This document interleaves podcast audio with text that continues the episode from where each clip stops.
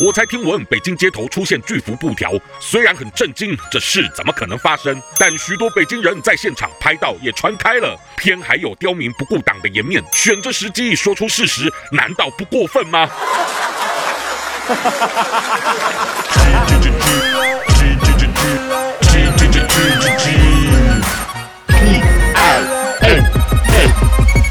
粉红经济 Talk Show。各位朋友，大家好，我是粉红鸡。互联网上常用到个词儿“实锤”，意思就是对于一件事的真相，用真实的证据，例如照片或视频，更能打脸争辩不清的言论。我才听闻北京街头出现巨幅布条，上面竟写着“罢免独裁国贼习近”。哎，虽然很震惊，这事怎么可能发生？但许多北京人在现场拍到，也传开了。哇，这实锤还真搞出火来了！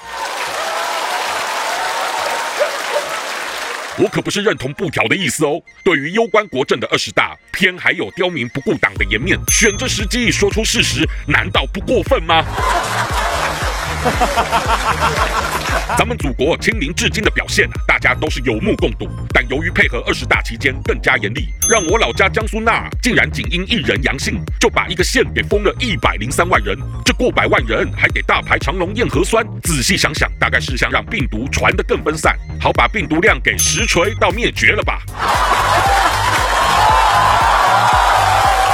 今年已经苦了大半年的上海，最近又遇着了水库水质出问题。尽管上海当局严正声明，保证水质正常，想实锤民众的疑虑，但面对政府经验丰富的上海人，无一不是疯狂的买水囤水。瞧瞧这举动团结一致的画面，仿佛才是更坚决的实锤啊！